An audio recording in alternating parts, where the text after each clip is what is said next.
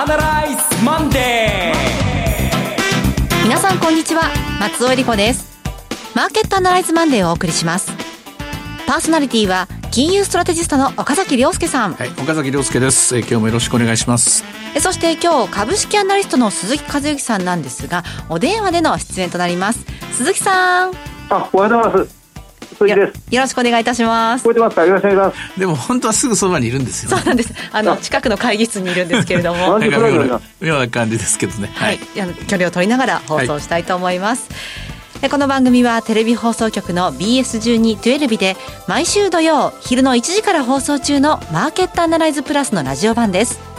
海外マーケット東京株式市場の最新情報具体的な投資戦略など耳寄り情報満載でお届けしてまいりますさあ岡崎さん、はい、コロナの情報が毎日毎日ひっきりなしに入ってきます、うん、だけどあの我々が見ているマーケットの方はその先先と読んでいって。で読み切れないところで立ち往生するのは分かってるんですけども、はい、まだもう少し動きがありそうな気がしますね。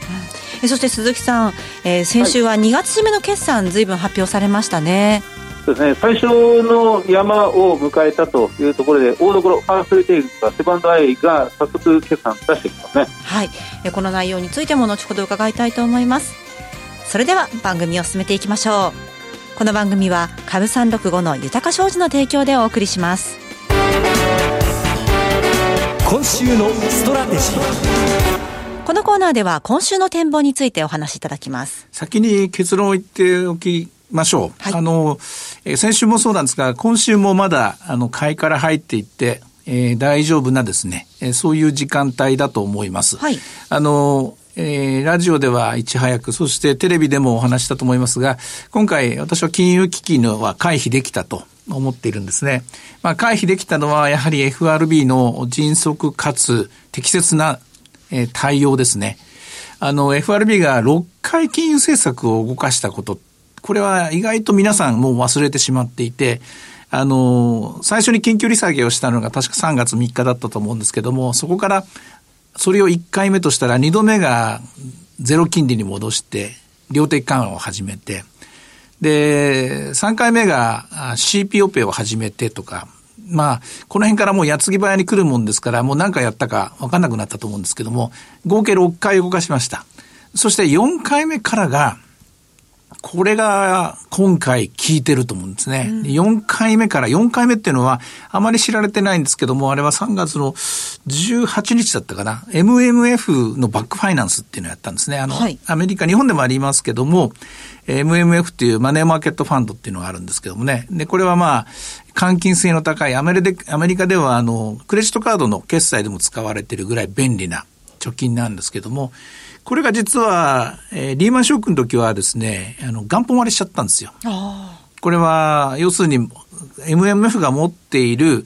えー、債券とか CP、コマーシャルペーパーとかですね、こういったものが、えー、デフォルトのリスクにさらされちゃったんで、で、MMF があろうことか元本割れしたり、解約できないみたいなですね、そういう悲劇が起きて、で、これをあらかじめですね、まあ、避けるために、えー、MMF についてはバックファイナンス、それを担保にどんどんお金を貸していきますよ、みたいな、そういう仕組みを作ったのがですね、えー、4回目。で、その後5回目に、えー、投資的格債、えー、社債ですね、トリプル B 以上の、えー、有料企業に対する、う買いオペを決めた。はいもうこのあたりからもう株式市場は大喜びです。これが3月23日で株価の大底。そして最後6回目が4月9日にもうダメ押しとなったと思うんですけども、投資的格債から当然ずり落ちてしまうトリプル B だったものが例えば業績がこれだけ悪くなってくると、業績悪くなれば、格付け会社はもう自動的に格落ちにしますから、うん、例えば、フォードモーターなんていう会社があるんですけどもね、あれがトリプル B からダブル B に落っこっちゃったんですね。はい、だけど、こういう会社に対して FRB は、なんとその3月23日に、トリプル B 以上の債券買いオペしますよといった3月23日の前、3月22日の段階でトリプル B を持っている会社はすべてえー、格落ちしようが買いオペの対象としますよという、こういうお達しを出したんですね。はい。つまりこれ、強力なメッセージです。3月23日の前の段階の、3月22日の時点に世の中を戻すと、3月22日の時点まで戻すんだという意思表示なんですね。で、これをまあ矢継ぎ早に打ったこと。で、さ、なおかつ、もう一回改めて調べ直して思うんですけども、3月3日の最初に、えー、FF レートを下げた電撃利下げをした時って、まだアメリカの感染者数、感染者数は120名ぐらいなんですよね。まあ、まあ、そういう意味では、あの、後手には回っていないぞというところです。で、えー、並行してまあ、えー、亡くなられた人の数とか感染者数は確かに増えてるんだけれども、はい、しかしそれもピークをそろそろ打ちそうだという雰囲気。これと相まって、アメリカの株式市場は3月23日にボトムをつけた。で、それまでもう本当にとんでもない動きをしてた長期金利も落ち着いて、そして金価格も再び上昇トレンドに入りました。これは当たり前といえば当たり前の話です。で、これだけ混乱なのに金が暴落するっていうのは、それぞ、それこそまさに、流動性の危機だったわけですね。でそれから短期金利市場が落ち着いて、えー、それからちょっと込み入った話になりますけども、えー、物価連動国債、利回りなんていうのもちゃんとマイナスになって、これマイナスなのが当たり前ですから。そうやって、えー、ついついにトリプル B の利回りが、ね、ピークアウトして、で、4月9日のあの発表で、ハイルド債がものすごい買われました。買われると同時に株式市場では、例えば公共株、えー、これはまあ、あの、えー、そんなに成長は期待できないんだけども、えー、確実に配当は手にできるぞという、そういう期待されるセクター、日本で言えば電力ガスなんですけどもね、はい、これも一緒になって売られてたんですが、ものすごい急上昇したのが4月9日 ,9 日です。やはり4月9日の FRB の決断は正しかったと思います。それからアメリカのリートも急上昇しました。ほぼほぼ1月末のとこまで、もうあと少しですよ。1月末の数字まで戻る、セクターも生まれつつあります。アメリカの株式市場では。で、もちろん戻ってないのもいっぱいあるんですけれども、そして、えー、先ほど言いましたハイルドなんかも戻ってきて、とりあえずこれで危機は去ったと私は思います。危機が去ったんですが、不況は来ます。そうですよね。えー、問題はここです。出てくるニュースは悪いものばかり。えー、危機が去るっていうのは、大きなですね、えー、破綻はないわけです、うん、大きな破綻がないということは、破綻があるっていうことは、負債が、えー、ぶっ飛ぶということですから、負債がぶっ飛ぶっていうことは、反対側の資産がぶっ飛ぶっていうことですから、えー、それが連鎖現象を起こして、それでお金が、動きが取れなくなってしまって硬直化してしまう。これが金融危機なんですけども、お金はちゃんと動くわけですよ。ええ、人は動けないと。でも物とお金は動く時代。なんですね。で、物と時代が動く時代が今であって、で、株式市場は、じゃあここからどうしようかと。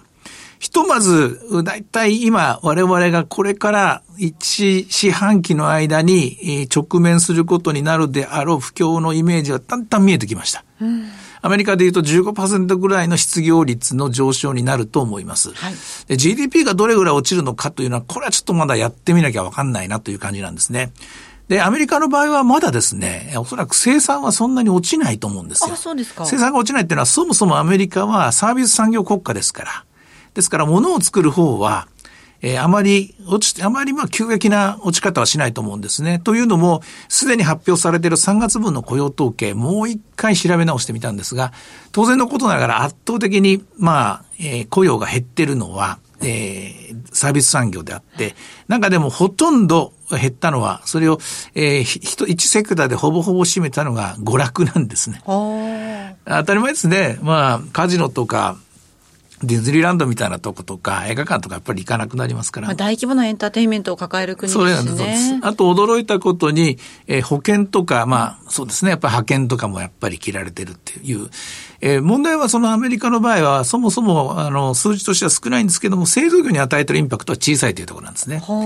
一方で日本の方はというと、これ製造業がやっぱり大きいですからね、ウェイトが。ここのところが気になるところです。まあ、しかし、かろうじというか、あの、完全にロックダウンしてるわけじゃないので、で、かろうじて一応物流は動いてるし、それから当然スーパー、コンビニが動いてますし、で、もっと言うと、それに、えー、使われるための日用品っていうのはこれ切らすわけにいきませんから、はい、マスクもどんどんみんな製造してますし、えー、トイレットペーパーの一生懸命作ってますね。で、そういう意味では、ね、ここから先、まあ、統計を見ながら、どこにどれだけの被害があるのかということを考えながら、今度はこの不況と我々株式市場の関係者はですね、株式市場が不況とどう向き合い、どう戦っていくのかと。このフェーズにですね、今、軸足を動かしたところだと思います。となりますと、岡崎さんのお話ではもう、アメリカの株は一旦そこを打った。はい。3月23日でそこを打ったと思います。不況はこれからやってくる。はい。その不況と株価の関係っていうのを改めて教えていただけますか、はい、あの、不況と株価の関係、まあ、よく言われてるのは不況価の株高というのがあります。そうですね。これは金利を下げることで、失った需要をですね、えー、今度は供給の方、えー、まあ、金利の方を下げることで、需要を戻しやすくさせてあげようということで、で、経済の均衡点変えていくという作業になるんですけども、これはもうすでに、え、金利がもう限界的なところまで下がりましたし、あとは信用の緩和、量的な緩和をしましたから、手は打ちましたと。うんじゃあ不況の本質は何かっていうと、これ売り上げが立たないことなんですよね。はい。で、売り上げが立たない、ね、売り上げが立たないことを、まあ、嘆いていてもしょうがないんですけども、どう転んでもこの1年売り上げがもう元の水準には戻らないというセクターも間違いなくあるでしょう。はい。でも、売上が、これ少しずつですが、あの、生き残ると。あの、最低限これだけは確保できるだろうという数字も見えてくると思います。あの、2月の決算なんかでですね、相当悪い数字を出している小売りのレストランとかですね、えそれからまあユニクロみたいなものもありますけども、それでも売上は完全にゼロではなくて、うん、ある程度の数字は見えてるわけで、店も、あの、開けてる店もいくつかポツポツあったりとか、あとは今だったら通信で売り買いもできますからね。で、最低ラインのとか一番最悪のラインが見えたもの、最悪、最悪ラインが見えたものから私は株は買われてくると思います。はあ、そうですか。これ以上悪くはならないっていうのが見えましたらね。で、え次にまあ最悪のラインが見えない、あるいは見せてね、いないところ、このグループはまだダメですよ。はい。あの、本来ならば、えー、臭いものに蓋をしちゃいけなくて、うちはこれだけひどくなります、赤字になりますっていうのは勇気を出して言わなきゃいけないから、黙ってるのが一番いけないと。で、で、さらにその先の世界はというと、これもう、えー、パンデミックが終わった後何が待ってるかっていうと、これはまだね、そこまで考えなくてもいいと思うんですね。おそらく半年ぐらいはこの不況との戦いが続きますから。だからこの半年ぐらいは、ひとまず不況と戦うんだ。どこまで悪くなるのかを見極めるんだ。最悪のラインが見えた、見えたの、見えたところで株式を見たら、十分、えー、割安なところまで来ている。そこは買ってっていいと思いますね。今その最悪のラインが見えたところというお話ありましたが、ちょっと鈴木さんにも伺いましょう。あの、はい、決算が発表されているところいくつかありますが、そういったところの決算の中で最悪のライン見えたところっていうのはどのあたりでしょうか？あのー、これ、決算が先週、第1週ですよね、ウィーク1みたいな感じですけど、はい、ピークを迎えて、結構出たんですけど、数の上では、4つぐらいのパターンに分かれるんですよね。はい、あのーこのまあ、今期、前期はもっともかく、2021年2月期、2月決算会社で、今期未定にしちゃうっていうところが結構多いんです。あの、セバンダイ・ホールディングスとかローソンみたいな、こうこういうパターンが大多数なんですが、はい、その他に3つあって、例えばユニクロのように今期もとりあえず相当悪いというのを出す会社、あるいはこのニトリのように、世の中悪いけど、うちはもう全然別個の独力で頑張るんだ、独力でものすごい増収増益出すんだっていう、ファイティングポーズ取ってるところ、そしてもう一つ、あのとりあえず考えないでおこうと。あのまあ、今、世の中相当大騒ぎしてるけど、それはちょっと自分たちは制御できないので、自分たちのやることだけやって、淡々とこれまで通りの,、まあ、あのポジションで収益計画を出していこうっていう、で大きく4つぐらいに分かれるんですよね。はいなそのうちのどれに今回着眼するかな、まあ、未定っていうところはこれ、判断のしようがないんで、少し脇に置いといて、えーはい、独力でこの切り開いていくところ、あるいは一回ちょっとこれ、脇に置いといて、自分たちのものを見直そうとか、淡々とやっていこうっていうところが、私はなんか注目すべき企業、ずいぶん多いんじゃないかなと思うんですね。ああ、そうですか。ちょっと日本株の話、引き続き伺いたいんですけれども、岡崎さん、日本株もあの先週、ずいぶん上げてきましたが、この上昇の背景の要因というのは、ニューヨーク。はい、これは金融危機が去ったことです。はい。ただ一つ日本株は今週これから織り込まなきゃいけないことは、円高が来ます。うん。もうすでに108円ちょうどぐらいまで今日も動いてるんですが、これは、あの、えー、どういうんですかね、あの、憂いてもしょうがないです。これ、いい円高です。えあの、この間まで悪いドル高が進んでいたんですね。流動性の危機、えー、ドルという資金に対する異常な需要ですね。で、ドルインデックスがどんどん上がっていく。これが一番危ない、危ないとこだったんですね。しかしそのドルインデックスが先ほど言いました、えー、6つのステップで FRB が金融危機を 回避できたというところでですね、下がっていてですね、今、ドルインデックスの先物なんかを見てもらえばいいと思うんですけどね、今日も下がっています。はい、ドルインデックスが下がるっていうことは、反対側の円はこれ買われてきますから、8円が7円、7円が6円の方向に行きます。これ私は行くと思います。まあ、だから、日本株ダメなんだ、だから輸出がダメなんだっていう考え方は今やめましょう。それよりもパンデミックの方が大事なわけで、それよりも金融危機の方がよっぽど大きなテーマではあったわけで、金融危機と円高がどっちが嫌ですかって言ったら、それは金融危機の方が嫌に決まってるわけですから、円高になることはこれ、良しとしなきゃいけない。ただもちろん、最終的に100円を割れるかもしれないとか90円になるかもしれない。これはまた別の話として、でも100円割れたとしても90円割れたとしてもおそらく富士見の製造業は富士見のまま生産を続けると思いますから、えそれをまた織り込んで株価を安いとこ仕込めばいいわけなので、ひとまず、えー、この円高になることを、えー、懸念しないで株式市場を見てもらえばいいと思いますね。今日冒頭、買いから入って大丈夫だというふうにおっしゃってましたが、はい、えー、今日の前場見てみますと、下げ幅が一時300円に迫った時もあり、まあ、終わってみますと148円ということ、マイナスということなんですけど、こういう状況だと、まだまだ下がるかなっていうような心理もあるかと思いますもちろんそれは、あの、その心理は、あの、直感ですから、別にですね、はい、頭ごなしに間違ってるというわけにはなく、それが正しい姿だと思うんですね。おまけにまだ前場の段階で、ボラティリティも40.71ぐらいありますから、ですから、まあ5%ぐらいは下がってもですね、はい、えー、5%下がるっていうのは、だざっとまあ1000円ぐらい下がる感じなんですかね。1000円近く下がっても、あの、誰にも文句を言えない、そういう世界ですから、えー、そういう意味では300円安、500円安というところ、怖いなと思うかもしれませんが、逆に仮に500円下がったら、よしよし来た来たと思ってですね、そこから、えー、ちょっとそろっとですね、えー、株365でも1枚だけでも買ってみようかな、みたいなですね、こういう、えー、ちょっとこう、ウキウキ、あの、逆にピンチをチャンスに変えるようなですね、そういうスタイルが終わってみれば効果、功を奏するんじゃないかと思います。ただし、欲張っても、これ、当たり前ですけども、2万円にすぐ戻るかって言ったら、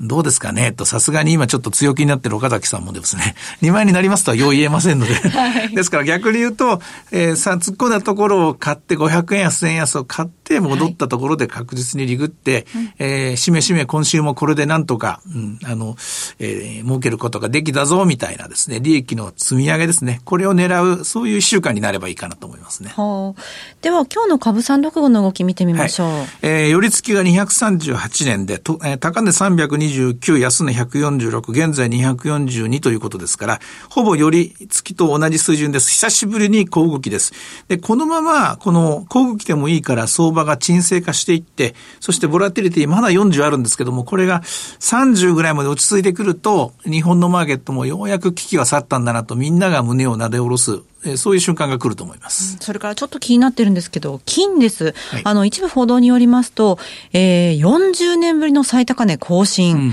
13日にしたということで、はい、6513円ですって。はいあの、ただ、その13日の段階では、その悪いドル高もあの、一役になってますので、はい、えー、あの、円高に今進みますので、そこのピークのところ簡単に抜けるかというとまた別物なんですが、金もまたこれ、長期の上昇トレンドにあるという、これはもう間違いのない事実だと思います。はい、ですから、えー、これまた金もまたおしめ買いなんですね。なんか矛盾したような言い方にも聞こえるかもしれません。株もおしめ買い、金もおしめ買い。じゃあ危機は去ってないんじゃないのっていうかもしれませんが、でもそれこそまさに実は分散効果が再びですね、脚光を浴びてるっていう形であり、何よりもこれ、えー、とりあえず半年ぐらい不況と戦うと言いましたけども、金融政策は、えー、長期戦で1年や2年は時間をかけるつもりで低金利政策が続くでしょうから。ということは1年や2年は金の上昇余地はあると考えてもらっていいと思います。はい。いろいろ展望していただきました。今週末土曜日には午後1時から放送しますマーケットアナライズプラスもぜひご覧ください。また、Facebook でも随時分析レポートします。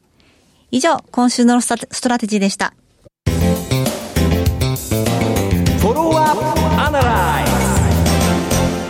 さあ、それではお電話鈴木さんにつなぎましょう。鈴木さんの注目企業お願いします。はい、あのー、消費でライフコーポレーションです。電話コードは8194です。えー、ライフコーポレーション8194です。あの、先ほど決算が4つのパターンで出てくると申し上げましたが、やはりあの一番強い、そのニトリのような独力で何があろうと世の中を切り開いていくんだっていうのが、やっぱりいくつかあるんですね。このニトリ9843もそうですし、もう一つこのライフコーポレーション8194も、今回の決算でそれがかなり浮かび上がってきた。というところが見て取れます、はい、もう日常的にご存知の方も多いと思いますが、あのスーパーのライフです、えーとまあ、大阪本社の会社ですが、近畿圏と、まあ、東京中心の首都圏で、まあ、集中展開している、店舗数は、えーまあ、大阪を中心に近畿で150家店、えー、首都圏、東京、神奈川、えー、千葉、埼玉で120家店というところです。あの先週金曜日に発表された決算では、終わった決算、2020年の2月期に、えー、売上が2%強のプラス、営業利益が13%の増益、138億円。今期が2021年2月期が売上がプラス1.6%、営業利益がプラス6.6%の148億円っていう数字を出しているんですね。あの、まあ、あの、月次ベースで見ても、今、食品スーパー、日用品を売っているところは、まあ、この営業自粛、まあ、休業の状況の中で、まあ、まあ、なんて言って、ただ一つと言っていいぐらいに、まあ、好況なんですね。はい、えー、2月の基準と売上高プラス8.6%、3月がプラスの6.9%。まあ、やはり食料品を少し多めに買っておこうとか、マスクとか除菌剤が、まあ、飛ぶように売れているという状況であります。えー、あのー、この会社、ライフコーポレーションは、筆頭株主が三菱商事なんですね。はい、で三菱商事が例ののポンタという、まあ、ローソンが傘下にありますので、ポンタというポイントカードを使って、うまくお客さんのデータ分析を活用して、うん、今回のコロナウイルスの一件で、このデータ分析を、まあ、上手に利用するっていうのが、より社会に定着したなっていう感じがするんですが、この三菱商事のこの、まあ、リードのもとに、ライフコーポレーションもうまくこう軌道に乗って、えー、まあ今、今、特殊的な動きが出ているんですが、これもおそらく、えまあ、平時に戻った時でも、まあ、順調な成長が期待できるのではないかなというふうに、まあ、見ております。確かに私もライフあライフよく利用するんですけれども、ええー、あの混雑しているなという印象は受けますね。うん、あのそこ人との距離取ってくださいね。気をつけてくださいね。ただこういったあのライフのようにあの三菱商事との関係性だったりグループ一丸となってっていうような動きっていうのは今後出てくるでしょうか、うん、えー、これも人が止まったのはしょうがないですから物を止めちゃだめなんで、はい、物が止まると本当にあの命の危機になってきますからね、うそういう意味では、えー、ここでの売り上げが、えー、ますますもってですね重要視される。売り上げないと困りますからね、はい、でこれでも数字的にもですね、適正な利益を積み上げていって、やはりしばらくの間、株式投資的には主力のセクターになると思いますね、スーパーというのは。鈴木さん、いかがでしょう？あのそうなんですよ、これ、あの今、